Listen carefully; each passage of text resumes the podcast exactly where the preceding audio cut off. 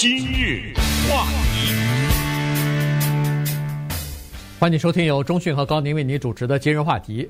呃，我们来到美国的华人呢，对移民的这些问题呀、啊、什么的都非常的关注啊。那么最近呢，有一个事情呢，相信有一些人大概已经注意到了哈，就是移民局最近呢，把那个呃，就是申请入籍的那个入籍考试啊，英文的考试，呃，题目给改了。呃，里边的这个难度呢增加了，范围呢也更加广泛了。除了要考你的英文的程度之外呢，恐怕更多的是考你的这个对美国的这个国家的历史、这个国家的政府、这个国家的呃法律等等这方面的一些呃知识或者是了解。那么呃，对美国的价值观是不是认同等等啊？所以呢，今天我们就来聊聊这个话题。原因是十二月一号这套新的试题已经开始执行了，所以呢。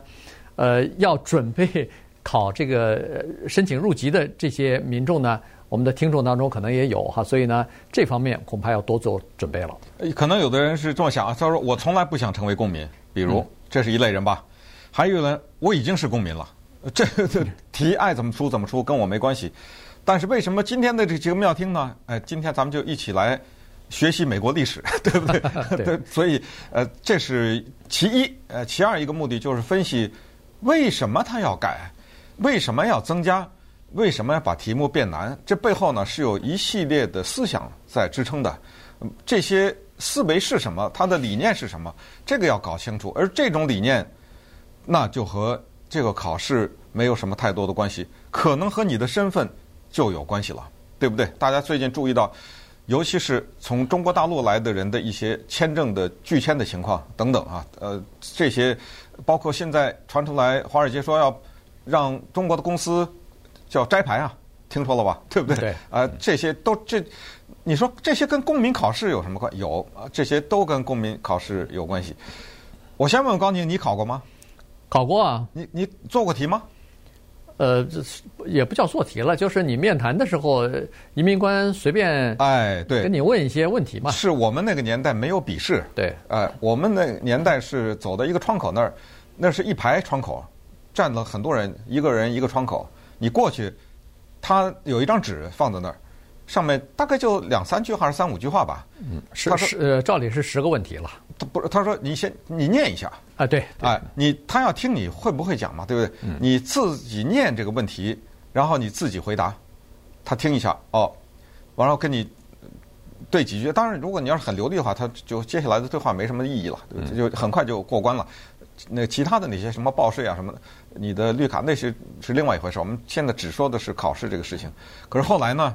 变了，后来变成了要笔试了。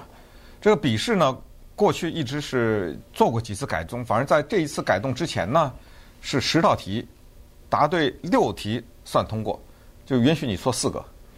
现在呢，变二十道题了，然后二十道题你必须得答对十二个，就等于十那个乘以二嘛，你可以错八道题。可是你怎么知道这个二十道题是什么呀？他给你一个准备，一百二十八道题，对吧？对。他就是说，告诉你，我不会跳出这一百二十八个问题。有一点我还不太知道，我不知道你知道不知道？就是他给你一百个二十八个问题和一百二十八套答案，对不对？让你去准备去。他出题的时候会不会换那个答案的或问题的问法和这和答案的挑选法呢？这我就我我觉得他不会换问题的问法。嗯但是他会，你不知道他是给你的一百二十八道题的哪？那肯定，那肯定是不知道的，对。所以，所以关键是这个东西。那假如一个人就拼了，把这一百二十八道题全背下来了啊，呃，背下来你就通过了，祝贺你。但是不是那么容易的啊？因为如果哎，你说这个是现在变成笔试了，这是笔试啊，不是移民局官给你考试的吗？呃，说实话，这个我也不知道是笔试是，我觉得是移民官问你，因为这么说吧。呃，如果是四选一的话，是不是是不是有四个选择题？四选一，对对对。如果四选一的话，你先那就是你把这个问题先念一遍，他不会跟你念这问题，对不对？嗯。我我不知道了，这个可能懂的人，因为我我对我们来说这个太久远的记忆了啊。呃，肯定有律师懂这方面了。反正不管是让你念还是他念，都是问题你答，这没错吧？是。对。呃，然后选择题。对，所以，所以我感觉呢，这个难就难在这样的几个地方哈。第一呢，就是说他要求你的英文程度那就要高很多了哈。因为我跟中训那个时候，呃，考那个公民，就是移民官问让你回答，让你念十个句子，那个都是很简单的句子，那个而且很多的问题回答 yes no。对对对对，就一个字的回答，然后他听你念了以后，他看你英文基本上没什么问题。你不用回答六个，你回答了三五个，他就他马上就啊行好了，就就不不再问你了。华盛顿是不是美国第一任总统？答案 yes，完了。嗯，对，对不对？这道题过去了。对，呃，这样的题没了，现在没有了。Yes no 的这种问题没有了。对，而且一个字回答的似乎也没有了。嗯。那么他，你要是想背下来这一百二十八道题的话，说实话非常困难。原因是，待会儿我们有时间的话可以出几道题给你看看，你就会知道这个是真的很难。你别说是让那个英文不是特别好的这个呃移民哈申请的申请公民的这些人来背了，就是英文很好的人，哪怕你是土生土长的英文是母语的人，都比较困难。呃，我告诉你，就是英文是母语的纯粹的美国人，嗯，把这题一百二十八道题亮出来，等一下稍晚一点的时候，我们给大家一起做个七八道、八九道题啊，特别有就是挑的特别有意思的题，我可以跟你百分之百的保证。本呃普普普通普普土生土长的美国人，如果他不是什么历史学的研究者教授，他百分之百的答不对，百分之百正确。嗯，对，哎，这是肯定的。能能答对百分之六十，就是能通过啊，就已经不错了。呃，很罕见的。呃，普通的，我告一会儿你听那题，知道普通美国老百姓你真的不知道。对，就其实美国历史才两百来年，对不对？对。呃，中国的历史这么浩瀚，你别看这两百来年，那个头绪非常的繁多。那我们先说这个改的，它后面的动机是什么？这个呢，跟川普这一届内阁啊和这届总统的政府呢，他们强调的所谓我们可以说带引号的叫爱国主义教育有直接的关系。大家跟踪这一届政府，你是发现他的移民政策，不管是对非法移民还是对合法移民，都有新的要求。前段时间我们讲的什么 H-1B 的这个抽签的问题啊，什么家属。移民的问题啊，对不对？来一个跟着一大串啊，这种呃做的一系列的修改，川普总统直接的一些的讲话就是说，第一，我不想让你成为我们这个国家的负担，对不对？来了以后马上拿救济或什么。但再有一个就是，我们只需要对我们有贡献的人，这是一个。更重要的是，要爱国，你要爱美国，我不能弄一帮人来，对不对？对我这个怀着深仇大恨的进到我这个国家来，那不行啊。所以，怎么爱国呢？那你要想申请入籍考公民的话，这个就是一个重要的。还有一个目的就是，你英文不好，我不想让你成为公民。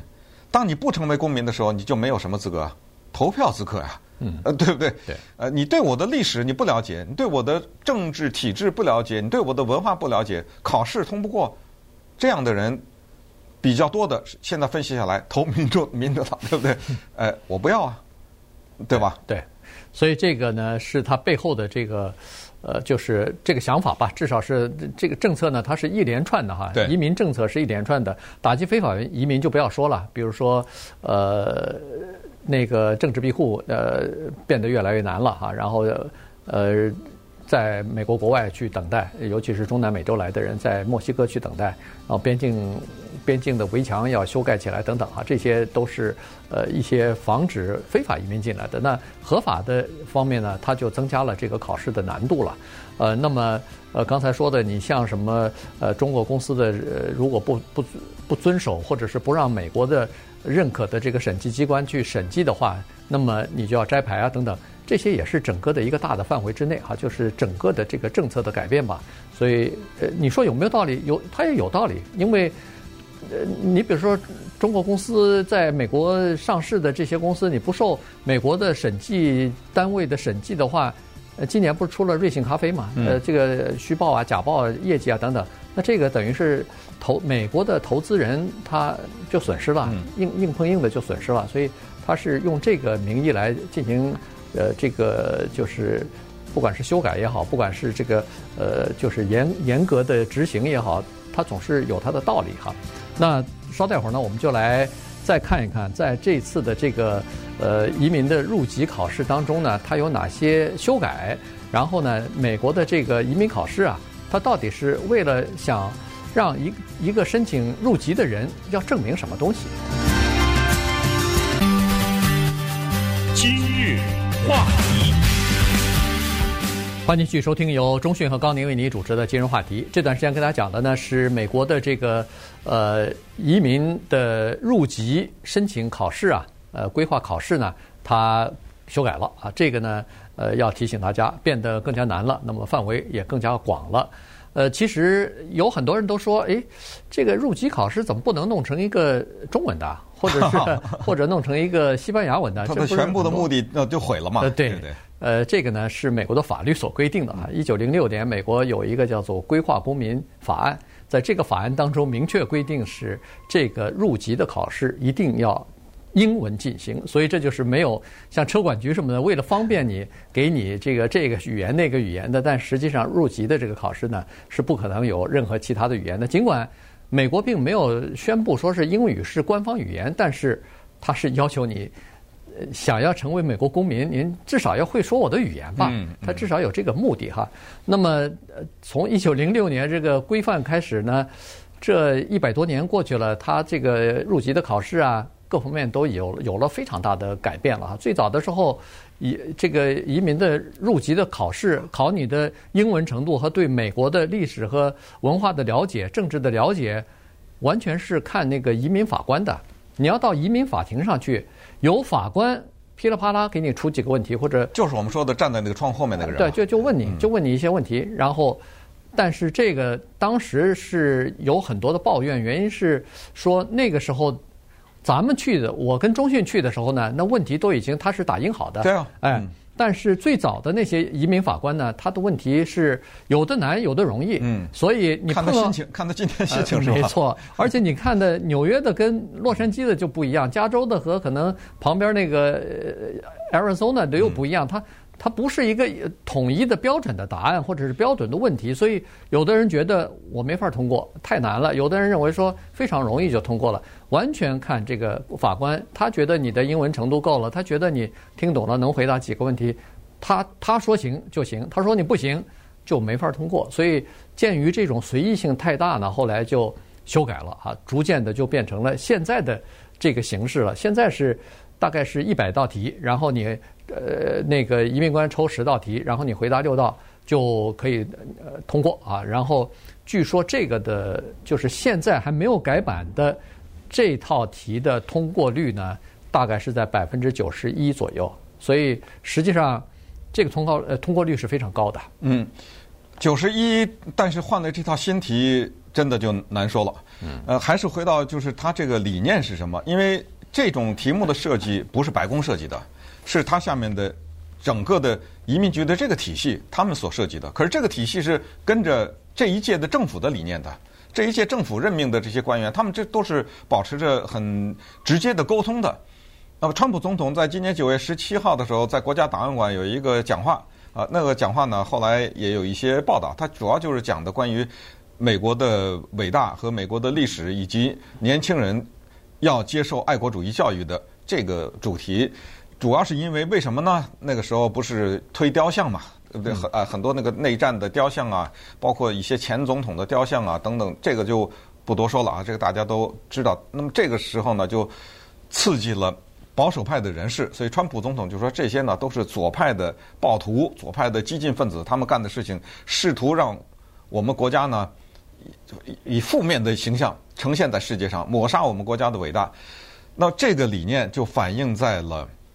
移民局入籍考试改版的题目当中，首先呢，它删掉了过去的十八道题。嗯，过去的它不是删了，是光删呐，它还增加了很多，对不对？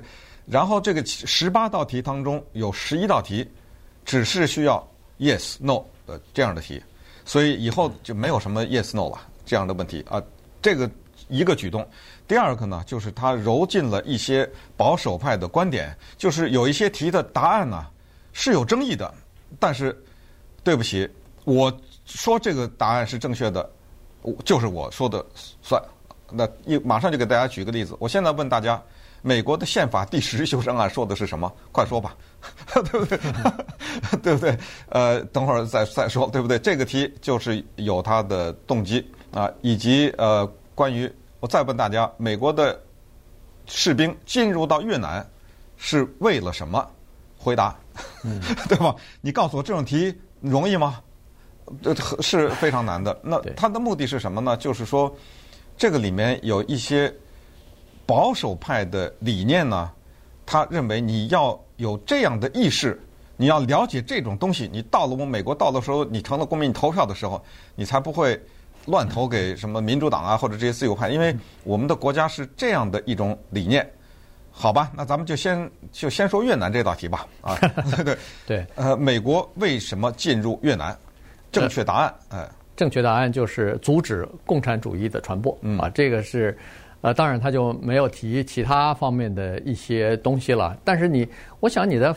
比如说背这个题的时候，有可能你会有意识的了解一下，哎，越战到底是怎么回事啊、哦？在学习的过程当中，你可能也会了解，呃，这个当时在美国国内有这个大规模的风起云涌的这种反越战的呃运动啊，然后呃，越战对美国军人造成的伤害是多少？比如说多少人死亡，多少人受伤，呃，打了多长时间等等啊，所以对这些历史知识呢，就会知道，但是。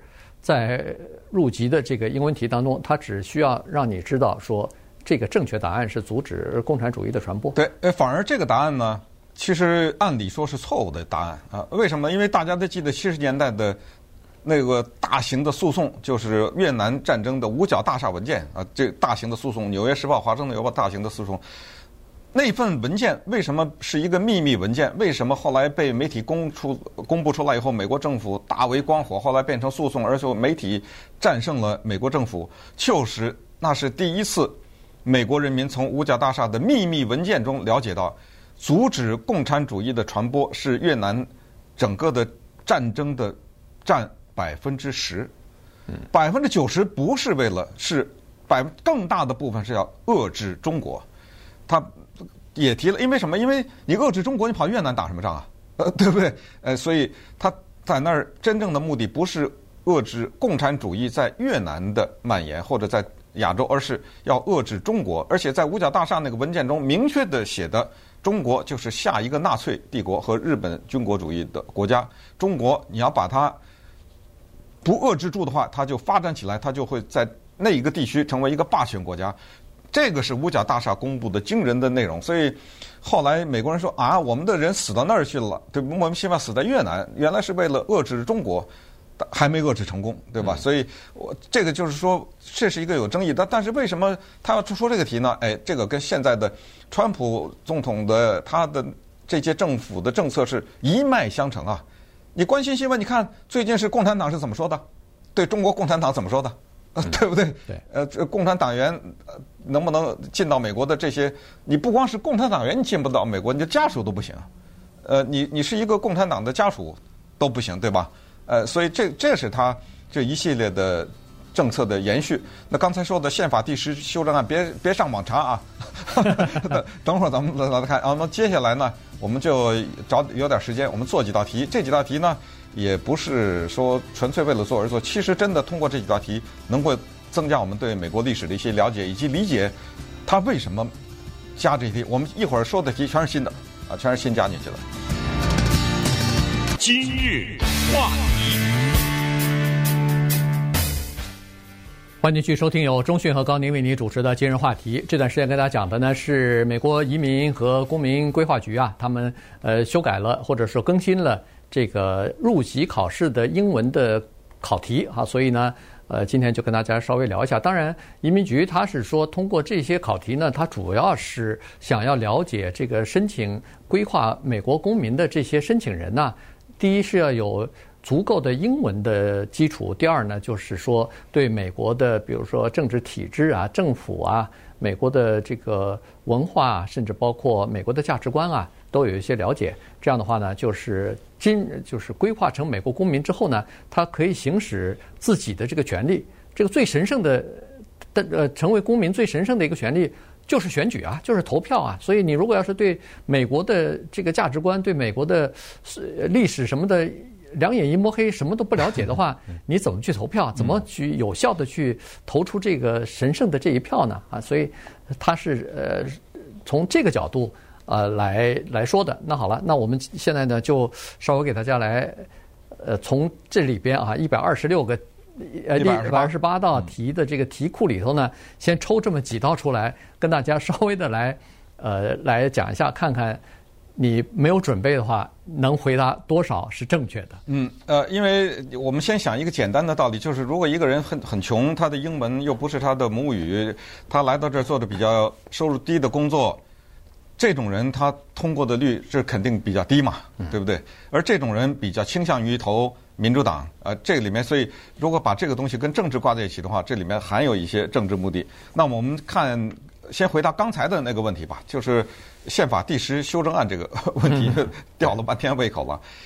这个呢是宪法的那个头十个修正案，叫人权宣言啊，这这是 Bill of Rights，这个大家都知道。那这个呢就是那第十，这个是说的第十修正案，就是说凡是联邦政府没有规定的或者制定的。没有明确规定，没有明确规定的宪法的条款或者权利等等呢，就一律归各州。这就这个权利就是州的，因为联邦政府它不可能弄了几百万条，对不对？它只是那个宪法当中只是有一些大的条款，那细则很多的细的，那个真的是到了州的话，那真的可能上就不知道多少千了，对不对？嗯，对。对，就是这个，我用一个简单的话翻译一下，第十修正案呢，就是。要尊重州法，这是什么人的理念呢？怎么在美国你要辨别一个自由派的人和一个保守派的人？如果你听到这个人，他老是强调说要把权力下放到各州，要强调州的法律，要尊重州的法律的话，这个人不能说百分之百、百分之九十几，他是一个保守派的人士。呃，他们比较强调的就是州的这个法律。举例来说，你加州同性恋结婚，你结吧。你自由嘛，对不对？但是你别给我一个什么规定，全美国都可以啊。对我这个州，我们的多数的老百姓不喜欢同性恋结婚，你干什么干预呢？我们让我自己的老百姓投票，他投了票，他不同意，你喜欢的话，你搬家呀，呃，对不对？你搬的他是，的背后你要这么讲的例子的话，就是这么个理理念。嗯、对对，呃，其实了解美国历史的人大概都知道哈，这个美国联邦法和。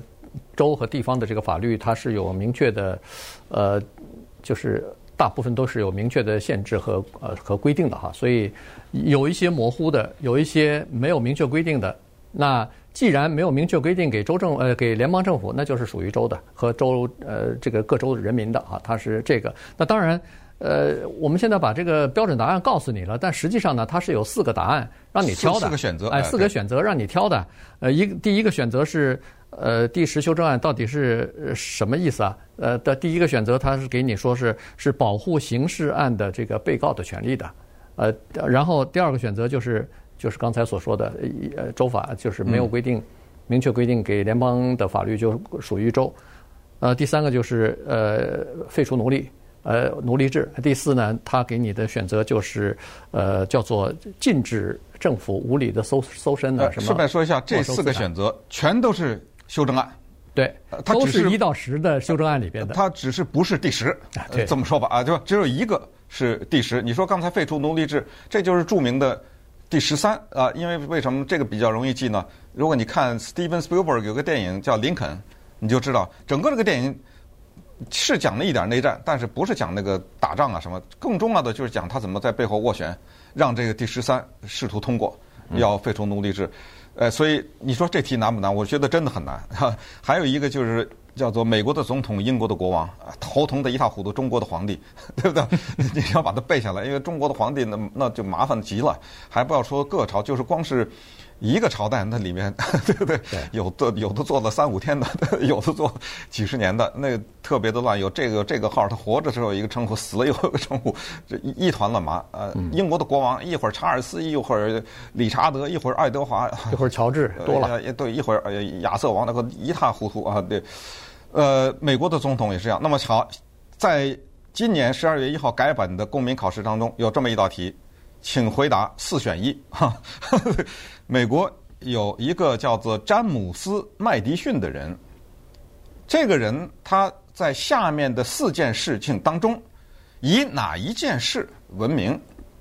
不公布答案啊。嗯，哎，第一，他是美国第五任总统，是不是？第二，他是独立宣言的起草人。第三，他是美国的第一个叫做国务卿。嗯。第四，啊，我说反了，实际上这个是第一啊，这个无所谓。他呢是在一八一二年战争的时候任美国总统。什么是一八一二年战争啊？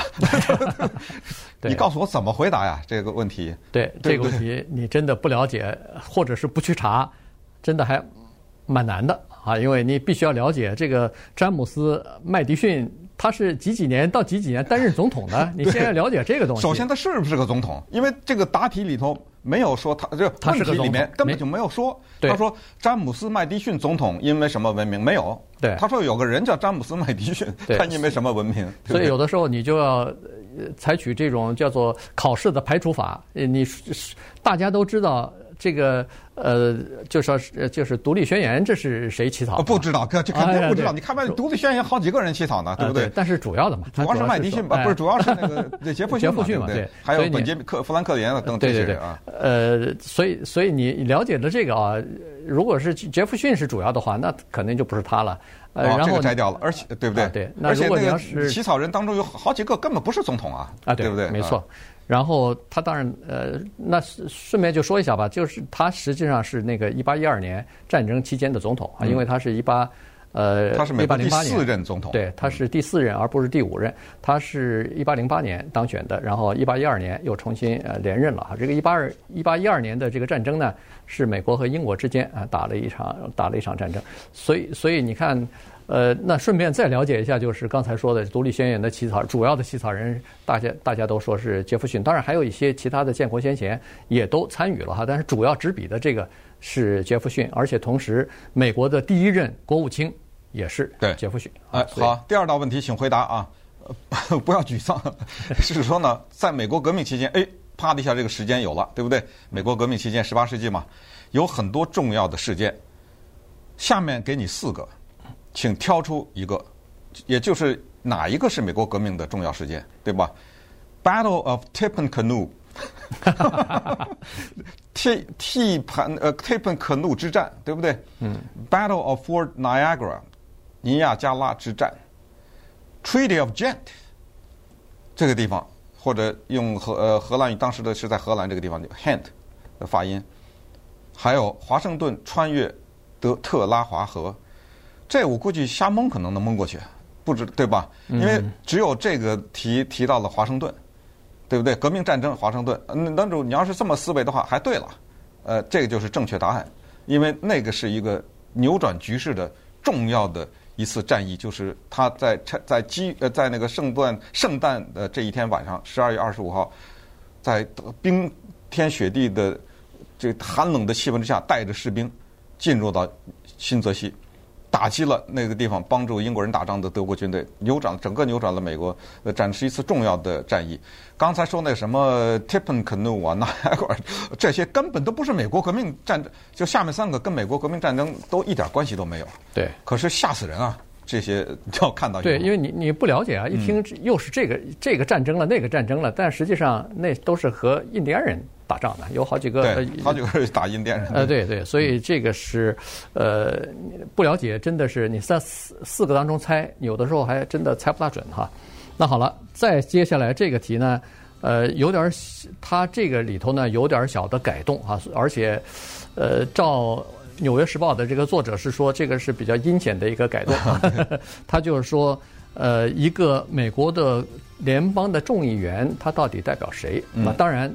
除了众议员之外，他还有另外一道题是联邦参议员代表的是谁？啊，这里头有四个呃选择。第一个是代表他州里边的住在他的本州的所有的人，所有的人呃人民啊。然后第二是代表他的选区国会选区里边的所有的人。第三是代表他选区里边的公民。第四是代表他的政党。嗯，啊，他就是这四个。以前呢，毫不犹豫，对，对吧？以前呢，这个答案呢叫做他代表他选区里边的人民啊，就是 people。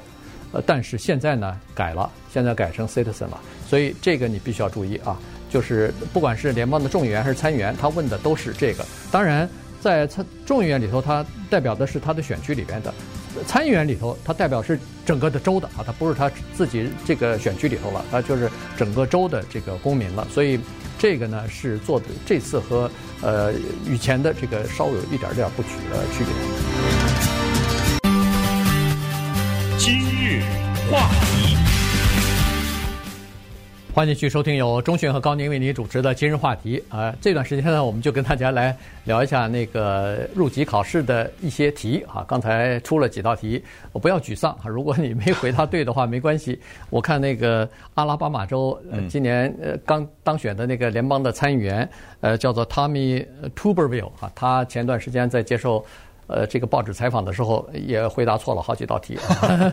他是呃联邦的参议员，所以所以没关系，这错了咱们就当学习嘛。其实很多东西你如果不去温习，如果不去了解的话，说实话，真的没有人能够全部回答对。一百二十八道题，你每道都了解，那就那就了不得了。那可能你是真正学历史的，或者是历史学的教授了，恨不得是因为有很多东西它是。